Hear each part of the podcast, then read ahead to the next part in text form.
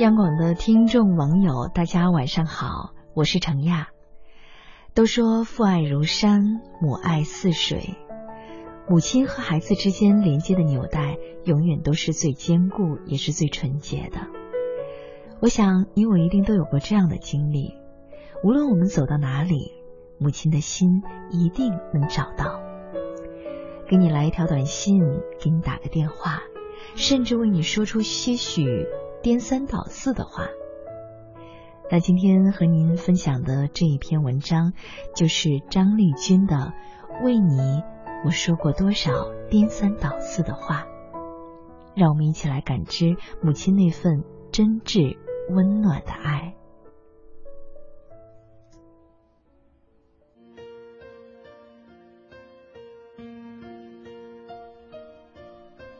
儿子突然对我说。妈，你跟我说的好多话听起来都是自相矛盾的。我愣了一下，是这样吗？怎么会是这样？嗯，好好想一想，为你我究竟说过多少自相矛盾的话？我说，你要多吃一些啊。我又说，你可别吃的太多。总企图让你吃遍世上珍馐，又担心你不懂得节制，吃坏了身形，吃坏了胃。出差的时候习惯带一些当地的小吃回来，哪怕你在万里之外，哪怕你半年之后才能回家，那也要放在冰箱里等你回来吃。而当你父亲连篇累牍的往你碗里放红烧肉时，我竟会抢过来一些，责怨道：“别给他那么多。”我说：“你要快点走啊，千万别迟到。”我又说：“哎，别走太快，路上注意安全。”希望你永远不是那个在安静的教室外面嗫嚅的喊报告的孩子。希望你无论和谁相约，都永远的先他一步到达。但是，一旦你消失在我的视野中，我就开始用种种可怕的虚拟场景惊吓自己：担心你遇到不长眼的车，担心你只顾埋头赶路，没有注意到前面的一道沟坎。我派自己的心追踪你，告诉你说：“孩子，别急，慢慢走。”我说：“你一定要做完了各科作业再睡。”我又说：“别熬到太晚，早点休息吧。”我多么怕你把学习当成儿戏，我多么怕你成为一个不争气的孩子啊！面对着抄写八遍课文这样的脑残作业，我想说：“去他的，别做了。”但话到嘴边，却变成了。抄八遍就抄八遍吧，这样没心肝的句子，我好害怕你在抗议中滋长了对知识的轻慢不公，所以我宁愿选择暂时站在谬误的一边，看你平静的完成一份脑残作业。在大考将至的日子里，你埋头题海，懂事的克扣掉了自己的睡眠。你知道吗？当我说“孩子睡吧”时，我心里却盼着你回答：“妈妈，我再学会儿。”我说：“衣服嘛，没必要太讲究，能遮羞避寒就可以了。”我又说：“买衣服别将就，好衣服能带来好心情。”我读大三那年，曾经被一条交金的挂在宣化人民商场的天价咖色裤子折磨的寝食不安。我好怕那样的不安也会来折磨你。我说，没出息的人才会甘当衣服的奴隶。可是，当我看到你捡徐磊哥哥的旧衣服穿，也欢天喜地时，我又忍不住的为你委屈起来。当你到异地求学。我叮嘱你要学会逛服装店，为自己挑几件像样的应季服装。不料，已经学着我的腔调说：“没出息的人才会甘当衣服的奴隶。”我说：“你千万不要早恋。”我又说：“遇到个好女孩，就该勇于向她示好。”我一遍遍教导你，人生一定要遵从要事第一的原则。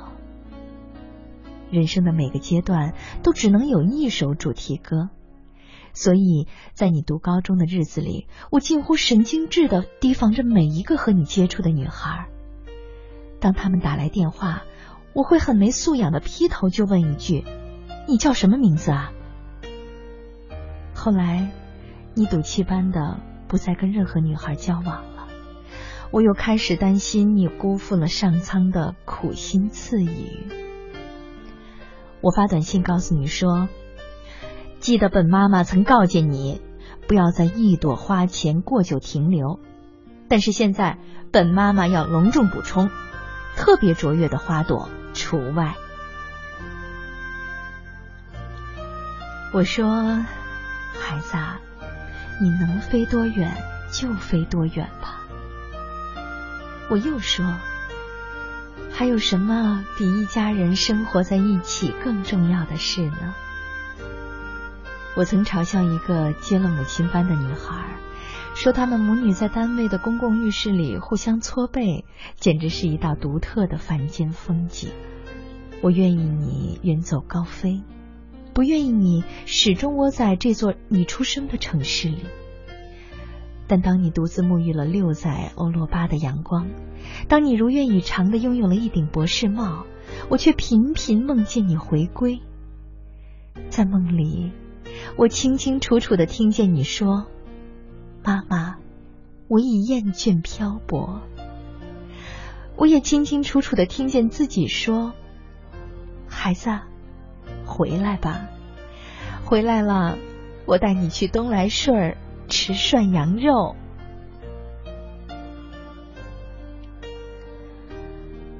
不曾被矛盾重重的想法折磨过的心，不是母亲的心。因为爱的太深，所以才会昧，才会惑，才会颠三倒四，才会出尔反尔。孩子。你可知道，当你走得太快，我期盼用爱截住你；当你走得太慢，我期盼用爱赶上你。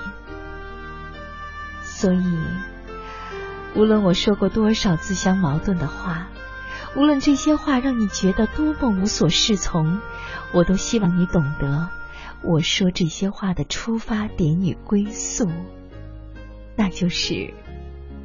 为你好，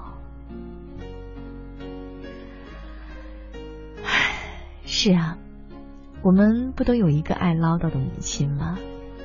她从早到晚一直唠叨个不停，好像从来都不知道累似的。